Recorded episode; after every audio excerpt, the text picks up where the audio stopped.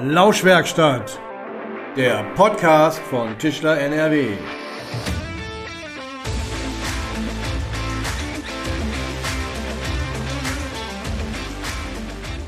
Hallo und herzlich willkommen in der Lauschwerkstatt. Heute sind wir mal wieder unterwegs und zu Gast in einer Werkstatt, was man an den gelegentlichen Maschinengeräuschen im Hintergrund hören kann. Äh, wir, das sind mein Kollege Hans-Christoph Bittner, Formgebungsberater bei Tischler NRW. Hallo Hans-Christoph. Hallo Jens. Und ich, Jens Südmeier, beim Verband für die Öffentlichkeitsarbeit zuständig. Ja, für diese Folge haben wir uns äh, auf eine etwas längere Reise begeben, sogar über die Landesgrenzen Nordrhein-Westfalens hinaus. Genauer gesagt sind wir zu Besuch in der Tischlerei Kasper in Rehns in Rheinland-Pfalz. Und äh, ich sag ja, hallo und schön, dass wir hier sein dürfen zu Julia Kasper. Hallöchen. Und zu ihrem Vater Hermann Kasper. Ja, hallo. In der heutigen Folge schauen wir uns etwas genauer ein Thema an, das viele Betriebe seit einiger Zeit umtreibt. Es geht um Webshops, es geht um Online, es geht um Konfiguratoren, also darum, wie man Tischlerprodukte online im Internet zusammenstellt, auf Seiten, die sich an Privatkunden direkt wenden. Und insgesamt also darum, wie man als Tischlerei seine Leistungen, seine Produkte vielleicht auch im Internet verkaufen kann. 2014 hat Julia als studierte Betriebswirtschaftlerin das Unternehmen Holzgespür gegründet. Gefertigt werden Massivholztische, die auf einer Plattform, auf der Plattform Holzgespür angeboten werden und online verkauft werden. Ich finde, das klingt ziemlich verwegen. Denn auch 2014 gab es schon viele Angebote in diese Richtung, die äh, auf dem Markt unterwegs waren. Und wir sind gespannt, was wirklich dahinter steckt wie viel Zeit und Arbeit es braucht, so etwas aufzubauen und äh, was aus Holzgespür seither geworden ist. Und um das etwas herauszufinden, beschäftigen wir uns heute im Podcast mit Holzgespür und mit der Tischlerei Kasper. Ja, aber nähern wir uns der ganzen Sache doch vielleicht mal vom Herzstück des, des Ganzen her, von der Tischlerei. Vielleicht könnt ihr beide einfach den Betrieb mal kurz ein bisschen ja, beschreiben, skizzieren. Seit wann, seit wann gibt es die Tischlerei? Wie seid ihr aufgestellt? Wie groß ist das Team? Und äh, was sind neben Holzgespür eigentlich so eure Felder, die ihr beackert? Ja, da fange ich am besten mal an, Jens, über mein Leben kurz zu sprechen, ganz kurz. Also äh, die Tischlerei Kasper besteht seit gut mehr als äh, 20 Jahren. Ich habe äh, die Tischlerei hier in Rehns am Geisel gegründet mit einem Neubau. Und aktuell sind wir mittlerweile mit äh, zwei Meister, zwei Gesellen und zwei Azubis zugange, ja. Und äh, vor ja nunmehr äh, knapper acht Jahren kam die große, oder ich sag neun Jahren, kam die große Frage von Julia, meiner Tochter, auf mich zu, wie stellst du dir dein Leben in 30 Jahren vor oder wo soll die Tischlerei Kasper in 30 Jahren stehen? Und das war eine Frage von meiner Tochter, die hat mich sehr beschäftigt und die Zukunft von einer inhabergeführten Tischlerei so am Markt weiter zu existieren, habe ich ein großes Fragezeichen dran gemacht. Und aus diesem Fragezeichen äh, hat die Julia dann ihre Holzgespür-Sache gegründet.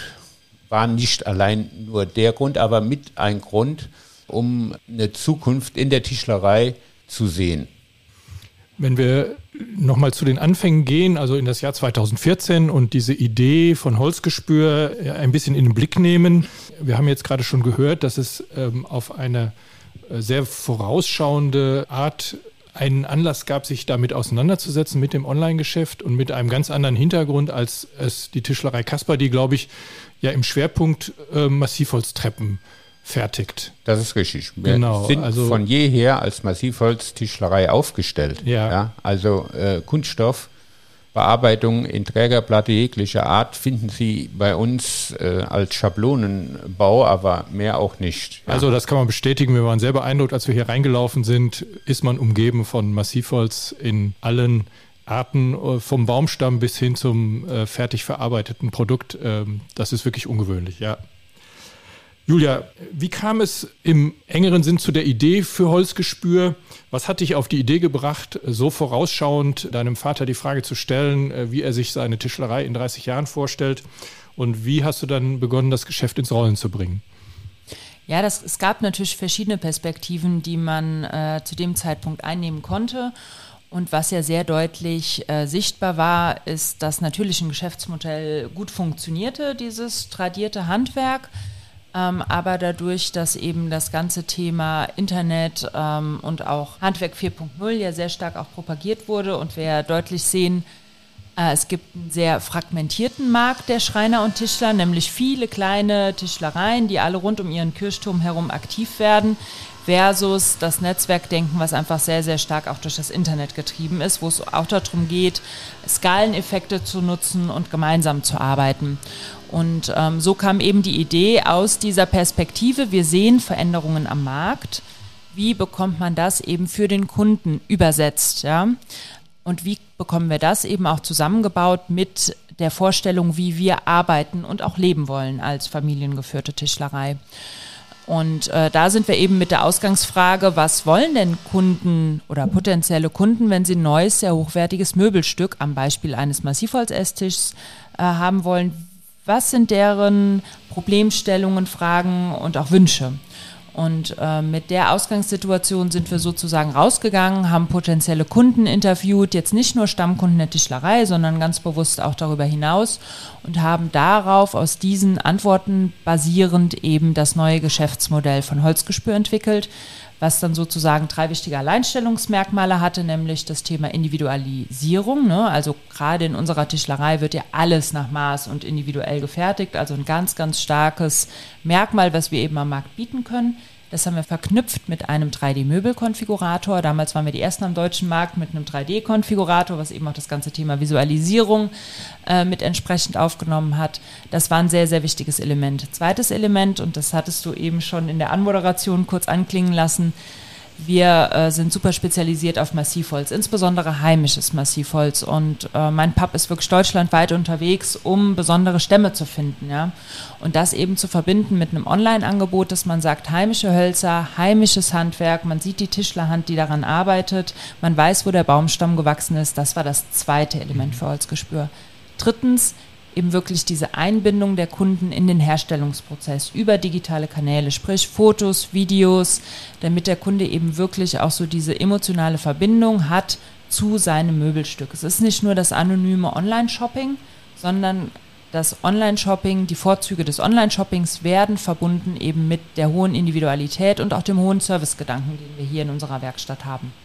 Ah, super. Also man hört sehr deutlich das professionelle Geschäftsmodell, das von Anfang an konzeptionell entwickelt wurde dahinter. Das hat sich nicht zufällig so entwickelt. Es ist sehr überlegt und ähm, mit hoher Professionalität angegangen worden. Was mich interessiert, Hermann, du hast ja gesagt, dass du dich mit dieser Fragestellung deiner Tochter so auseinandergesetzt hast und dieses Fragezeichen sehr markant gesetzt hast.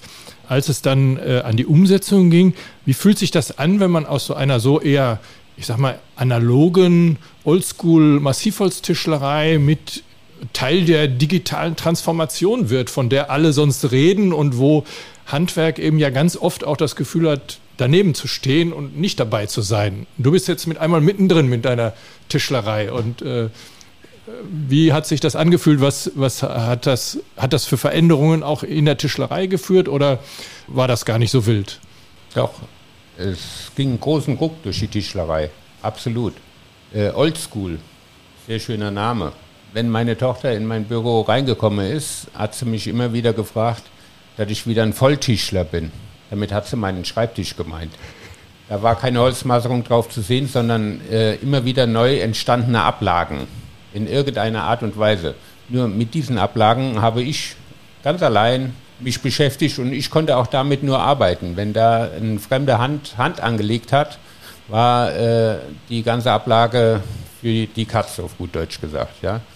Da haben wir schon mal direkt mal angefangen, diese große Ablage der Volltischler mal abzuschaffen. Jetzt sieht man auf meinem Schreibtisch wieder eine Holzmaserung, ja, eine Tastatur und einen Bildschirm. Und das ist schon ein großer Schritt gewesen, große Erleichterung auch für die Mitarbeiter, für die Angestellten für alle, die drumherum sind, daran anzuknüpfen und daran weiterzuarbeiten, wo ich mhm. gerade dran bin. Und jeder hat den Einblick gehabt. Also die Übersicht innerhalb von der Tischlerei ist wesentlich transparenter geworden. Es ist nicht alles über meinen Schreibtisch gelaufen. läuft nach wie vor über meinen Schreibtisch, aber jeder kann teilhaben daran. Und das ist eine unwahrscheinlich große Entlastung. Für mich, der mit, ich sag mal, 50 Anrufe jeden Tag konfrontiert wurde, was auf einmal nur noch reduziert wird auf maximal 10, 20, völlig okay. Also das von, allein nur von so einem kleinen Beispiel, was das Einzug gehalten hat bei uns in der Tischlerei, sagenhaft. Jetzt ist es ja so, wer was verkaufen möchte, der muss gefunden werden. Das gilt im echten Leben genauso wie im Internet. Wenn man jetzt nach Begriffen wie Massivholztisch oder Esstisch aus Holz googelt, dann wird man von der Flut der Anbieter und der Suchergebnisse nahezu erschlagen. Also heißt, der Markt ist hart umkämpft. Und äh, ich habe jetzt auch mal geschaut, also Holzgespür taucht und bei, bei den Suchergebnissen jetzt nicht auf den ersten Seiten auf. Wie finden denn die Kunden, ich sag mal, den digitalen Pfad zu euch? Ja, ja, das ist wirklich, also wie du schon ganz richtig sagst, ein echt hart umkämpftes Feld. Das war 2014, als wir angefangen haben, noch anders. Da konntest du uns auf der ersten Seite mitfinden, ähm, eben durch diese Differenzierung, die wir aufgebaut haben. Aber es war auch ganz klar zu beobachten, dass wirklich kapitalstarke Player auf den Markt kommen und da wirklich mit Millionenbudgets genau diesen Markt äh, taktieren, was uns natürlich als Kleinstbetrieb äh, nicht mit der Liga sozusagen wettbewerbsfähig sein lässt. Deswegen haben wir uns wirklich sehr, sehr stark auch auf unsere Nischenpositionierung äh, fokussiert.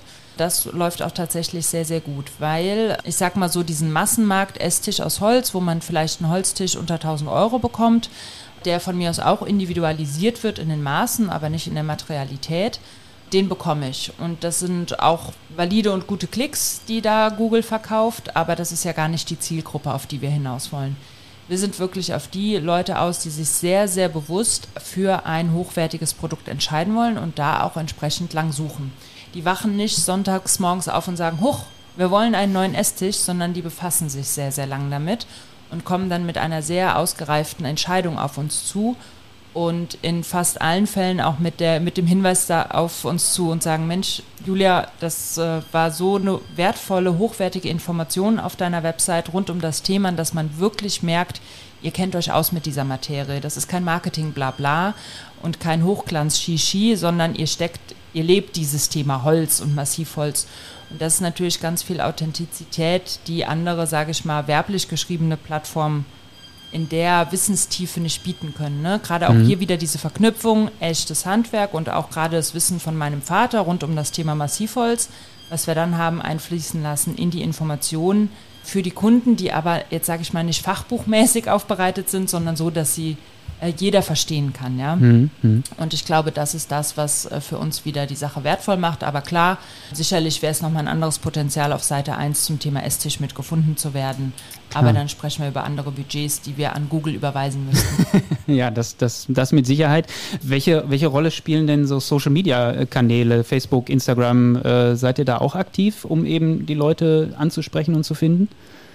Also wir sind da aktiv, um da dran teilzunehmen und wir posten da auch hin und wieder was. Ich würde es jetzt nicht als ähm, ausgetüftelte Social-Media-Strategie erwähnen. Für uns ist das wichtig, da ähm, gefunden zu werden und dabei zu sein. Wir haben in den letzten acht Jahren nicht einen Kunden über Facebook akquiriert, ja. Und das ist auch in Ordnung. Aber viele Kunden plausibilisieren über soziale Netzwerke. Sind die wirklich da? Stimmt das? Gibt's die Julia Kasper und den Hermann Kasper wirklich, ja? Und äh, deshalb ist so diese Präsenz auf äh, sozialen Medien, ob jetzt Instagram oder Facebook, wichtig, aber jetzt sicherlich nicht in erster Linie umsatzrelevant, eher vertrauensstiftend.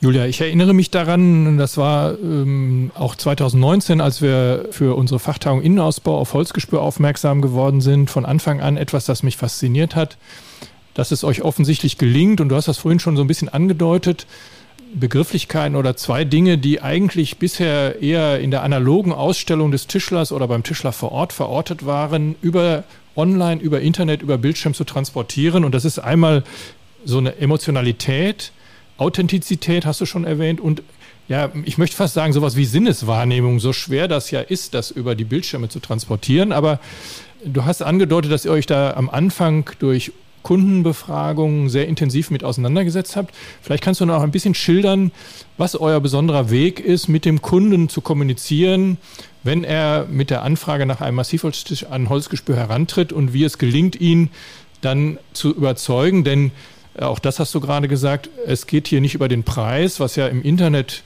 vielfach das Hauptentscheidungskriterium ist oder ein sehr wichtiges jedenfalls für viele Kunden, das hinter sich zu lassen und eben die handwerkliche Qualität in den Vordergrund zu stellen und ein Verständnis dafür herbeizuführen, dass diese Qualität auch einen Preis hat und diesen Preis auch wert ist.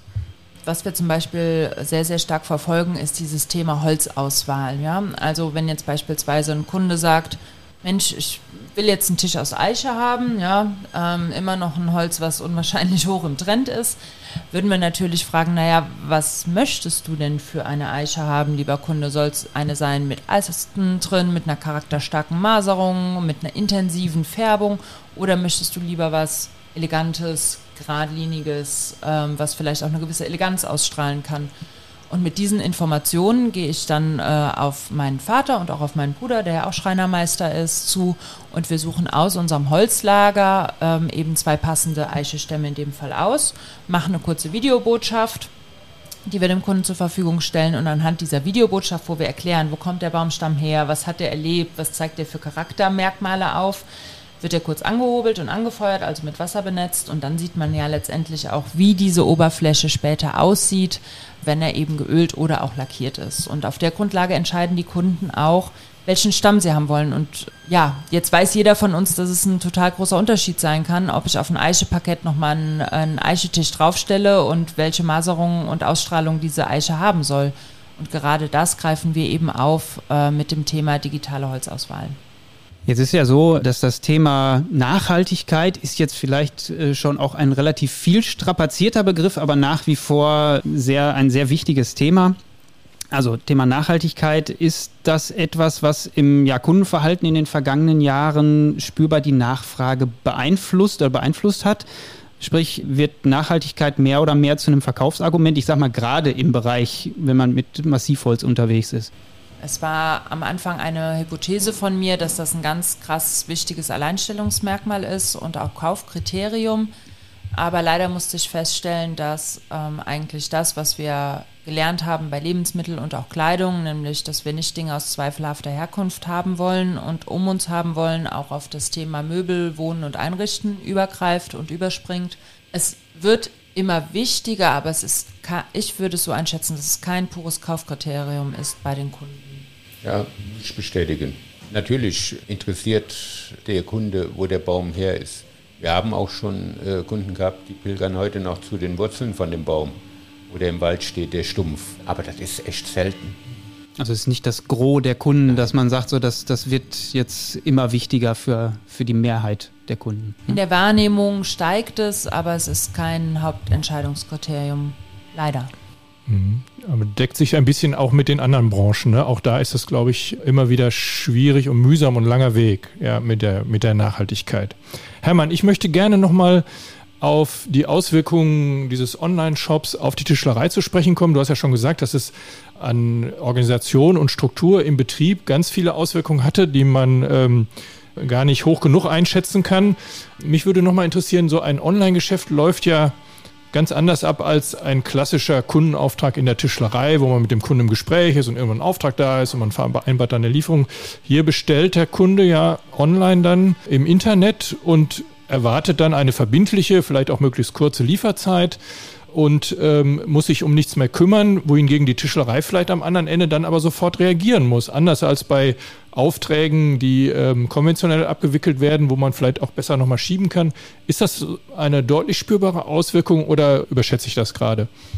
Ja, also von der Abwicklung innerhalb vom Betrieb sehen wir da überhaupt keinen Unterschied. Vor allen Dingen, weil der Holzgespürkunde, der Tischkunde ja komplett in der Produktion mit eingebunden wird mehr wie jetzt der Privatkunde. Der Privatkunde kommt, sag ich mal, nach Feierabend mal reingeschneit, wann auch immer. Nur der äh, Holzgespürkunde, der nimmt ja vom Zuschnitt, vom Hobeln, vom Zusammensetzen, der nimmt ja ständig teil. Es wird ja alles ständig dokumentiert im Sinne von Bilder, wie weit die Produktion ist. Und abends wird das äh, von der Julia oder von Alice dem Kunden zugesendet. Und die sehen den Fortgang des Tisches, wie die Produktion an dem Tag für den Tisch äh, erfolgt hat. Und das ist ein großes Plus. Ah, das heißt also diese kleine Videogeschichte, die du erzählt hast vom Anfang, wo der Kunde im Grunde seinen Stamm, sein, seine Bohle für äh, den Tisch findet anhand einer kurzen Videobotschaft. Diese Geschichte wird weitererzählt. Auch wenn er den Tisch schon beauftragt hat, wenn der Tisch in die Produktion kommt, begleitet der Kunde, kann der Kunde anhand von solchen Botschaften im Grunde den äh, Entstehungsprozess des, des Tisches nachvollziehen und, und begleiten. Ganz genau, das sind immer einzelne Fotos vom Zuschnitt, vom äh, Fräsen, Verleimen, Schleifen von der Oberfläche. Und das gibt natürlich, um auch nochmal so deine Anfangsfrage da einzubinden, eine große Prozesssicherheit innerhalb der Tischlerei, weil eigentlich die Schritte an sich durch unsere Erfahrungswerte immer sehr, sehr stark messbar sind. Ne? Also es gibt ein Tischdesign und ob jetzt dieser Tisch auf 2,40 Meter oder 2,98 Meter Länge gefertigt wird, ändert an dem Prozess an sich nichts. Und durch diese hohe Prozesssicherheit ist eigentlich genau diese termingerechte Fertigung für diese Online-Bestellung teilweise viel, viel besser planbar als andere Aufträge. Ah ja, sehr interessant. Ich habe ähm, herausgehört, das fand ich auch spannend, dass 2014 tatsächlich ein 3D-Möbelkonfigurator im Internet noch etwas Besonderes war oder sogar vielleicht eine Neuheit war. Das hat man jetzt im Rück, äh, hatte ich in der Rückschau auch nicht so ähm, auf dem Schirm. Uns ist aufgefallen, als wir uns die Seite jetzt äh, in den letzten Tagen nochmal angeschaut haben, dass ihr verschiedene Tischdesigns im Angebot habt. Die sind auch mit Namen versehen. Die beginnen alle mit M, Malise, Meseta, Manu, so weiter. Warum ist euch das wichtig, ähm, wenn man ja eigentlich möglichst frei kombinieren oder konfigurieren soll? Oder vielleicht soll man das ja auch gar nicht. Also warum ist es wichtig, unterschiedliche Charaktere von Tischen zu unterscheiden? Und habt ihr da jetzt so eine, eine Produktbandbreite, wo ihr sagt, damit können wir in den nächsten Jahren arbeiten oder befindet sich das in einem beständigen Prozess auch der Entwicklung und der, der Weiterentwicklung und gibt es da schon Ideen, wie sich das weiterentwickelt? Ja, also mit dem Namen, das war am Anfang so ein kleines Späßchen, als wir angefangen haben, die Prototypen hier in der Werkstatt zu bauen. Und mein Vater hatte schon immer die äh, Eigenschaft, wenn er für seine Massivholztreppen Geländerstäbe für die Kunden neu entwickelt hatte, hatten die auch alle Namen, ne? Die Erika und so weiter.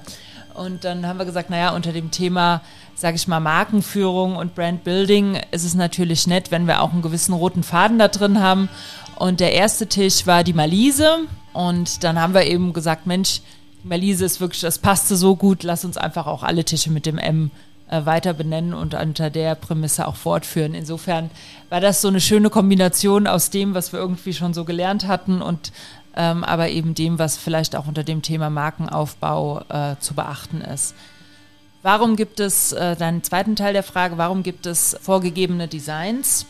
Auch das ist eine, würde ich sagen, relativ validierte Vorgehensweise, die wir herausgefunden haben, weil ein Kunde natürlich auch, wenn er selbst anfängt, einen Tisch aufzubauen mit verschiedenen Designs, unter dem Begriff, das ist jetzt ein Fachbegriff Mass Confusion vielleicht auch konfrontiert ist. Das heißt, hat er zu viele Optionen, wird er verwirrt. Deswegen war unser Ansatzpunkt zu sagen, wir geben eine Grundkonfiguration in verschiedenen Designs vor und dann kann der Kunde eben spielen. Aber nichtsdestotrotz, wenn wir mal mathematisch durchkalkulieren, wie viele Kombinationsmöglichkeiten gibt es, dann sind das pro Tischdesign schon mal an die 360.000 Kombinationsmöglichkeiten, ja. Das ist immer noch echt viel. Und das multipliziert sich natürlich hoch, wenn ich jetzt andersrum dem Kunden gebe, die Möglichkeit gebe, selbst einen Tisch aufzubauen mit Tischbeinen und Tischplatte und so weiter. Zumal ja bei uns auch wichtig ist, dass wir auch reklamationsfrei weiterlaufen in, der, in den Bestellungen. Und da haben wir eben diese ausgetüftelten Prototypen. Und das hat sich einfach bewährt, daran auch festzuhalten. Jetzt haben wir den Bestellprozess uns ein bisschen angeguckt, das Thema Fertigung. Jetzt muss der Tisch ja dann irgendwie auch noch zum Kunden, sprich Auslieferung und äh, ja, Montage beim Kunden. Jetzt bewegen wir uns im Internet. Das heißt, es können auch Bestellungen von wer weiß woher erfolgen. Wie, wie, wie ist das geregelt? Macht ihr diese Auslieferung dann selbst? Macht das das Team der Tischlerei? Übernimmt das eine Spedition? Oder, weil da können ja durchaus auch schon mal längere Anfahrtswege entstehen. Wie, wie ist das geregelt bei euch? Also in der Tat machen wir die Logistik selbst. Das erfolgt dann nicht durch die Jungs in der Tischlerei, die die Tische gebaut haben, sondern oftmals auch durch Studenten, ja. Und das sind aber Studenten, die beispielsweise vorher bei uns in der Werkstatt eine Ausbildung gemacht haben und dann eben punktuell immer noch mal gerne dazukommen, um so ein bisschen dem Thema Holz auch trau treu bleiben zu können. Und natürlich versuchen wir äh, Lieferungen immer so zu koppeln, ne, dass man gleich mit mehreren Tischen in eine Himmelsrichtung von hier aus startet. Aber klar kommt es auch mal vor, dass ein Tisch irgendwie dann einzeln verholt wird. Aber in der Regel lässt sich das ganz, ganz gut kombinieren. Wir haben da einfach eine gute Erfahrung mitgemacht. Wir haben ein hochwertiges Produkt und das letztlich auch mit äh, liefern zu können und dementsprechend auch einzupreisen, ist eben eine Möglichkeit, die wir momentan in der Hinsicht wahrnehmen. Von wo kam so die weiteste Bestellung bislang? Also glücklicherweise kam noch keine von einer der deutschen Inseln. ähm, in die Schweiz haben wir einiges geliefert und ansonsten ist auch Berlin eigentlich ganz hoch im Kurs. Hamburg, München, also es ist wirklich quer durch die Republik. Äh, wir haben wirklich mehr Tische äh, in den größeren, urbaneren äh, Räumen der Republik stehen als hier rund um unseren Kirchturm. Du hattest jetzt gerade gesagt, ihr wollt reklamationsfrei bleiben. Ist es denn trotzdem schon mal irgendwie vorgekommen, dass es dann, also man hat ja diesen Online-Bestellprozess und den begleitet ihr ja, beziehungsweise der Kunde kann seinen Tisch hier äh, auch online ja dann in der Fertigung begleiten. Ist es denn trotzdem schon mal vorgekommen, dass jemand dann andere Erwartungen vielleicht in dem Online-Prozess ge, ge, geschürt wurden, als dann hinterher von dem Tisch erfüllt werden konnten? Oder gab es da bislang keine Probleme? Ja, eine hatten wir. Da war, wo die Frau ihre Fingernägel lackiert hat und der Tisch war rot. Ja, richtig. Das war, das war ganz besonders. Da hatten wir einen französischen, französischen Nussbaum verarbeitet und die Oberfläche, also ich bin so ein bisschen Oberflächenfetischist, muss ich zugeben. Jedenfalls war hier eine knallharte Abnahme in der Werkstatt und die Jungs waren heilefroh, dass die Oberfläche Picobello war. Wir haben den Tisch geliefert und am nächsten Tag rief die Frau an, sie habe ihre Fingernägel rot lackiert und roter Nagellack sei auf diese Nussbaumoberfläche gelaufen.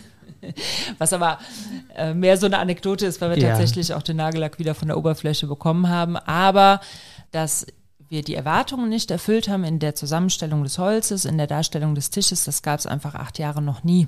Ja ist dann wahrscheinlich auch so ein bisschen durch den Prozess, dass eben der Kunde mehr oder weniger bildschirmnah, hautnah dabei sein kann. ja, ganz Tisch genau. Entsteht. Und auch so dieses, die Wertschätzung. Ne? Hier wird jetzt ein Baumstamm für mich aufgeschnitten, der irgendwie 80 oder 100 Jahre im Wald stand.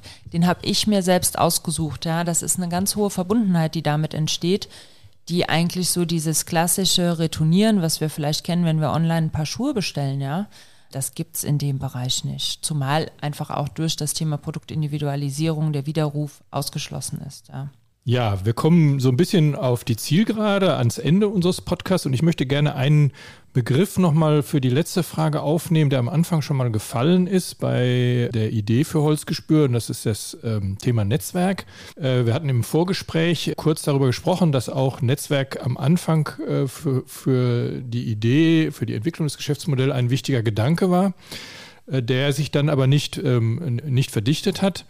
Und äh, der zweite Teil der Frage, die eigentlich an euch beide gerichtet ist, ähm, wäre der, ob aus eurer Erfahrung man ähm, etwas sagen kann, was man so ein bisschen als ähm, nicht als pauschale Patentlösung, die gibt es natürlich nicht, aber als Erfahrung vielleicht anderen, die auch auf dem Weg sind, mit auf dem Weg geben kann aus eurer äh, Erfahrung mit Holzgespür und mit der Tischlerei Kasper während dieser Zeit mit Holzgespür.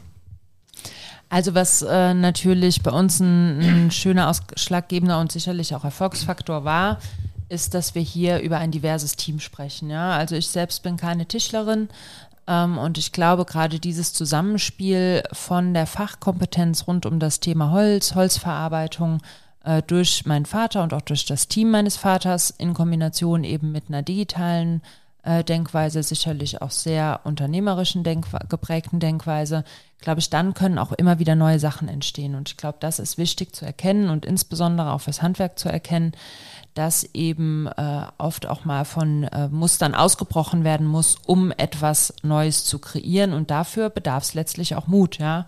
Mut, was anzupacken, auszuprobieren, zu verändern und davon zu lernen. Und ich glaube, das ist ähm, was, was wir aus Holzgespür sehr, sehr stark äh, mitgenommen haben und auch, glaube ich, in vielen anderen Bereichen der Tischlerei adaptieren. Ja, muss ich so bestätigen. Da gibt es also kein Patentrezept, äh, immer an dem Alten festhalten, sondern äh, man muss sich wirklich ständig immer wieder neu hinterfragen, wo geht die Reise hin?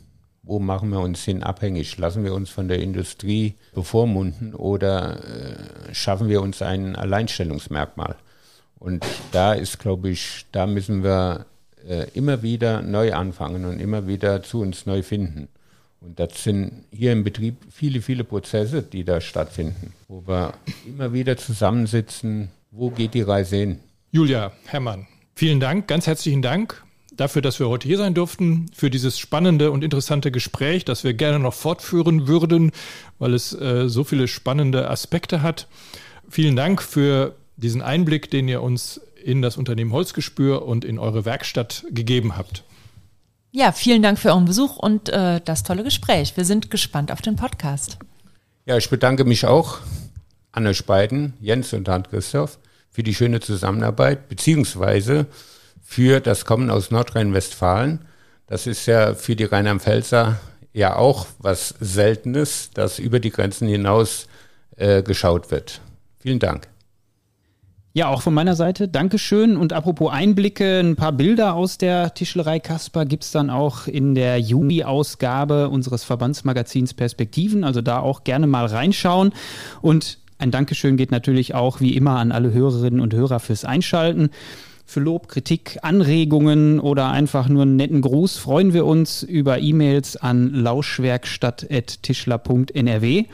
Ja, und dann bleibt uns eigentlich nur noch zu sagen, bis zum nächsten Mal in der Lauschwerkstatt.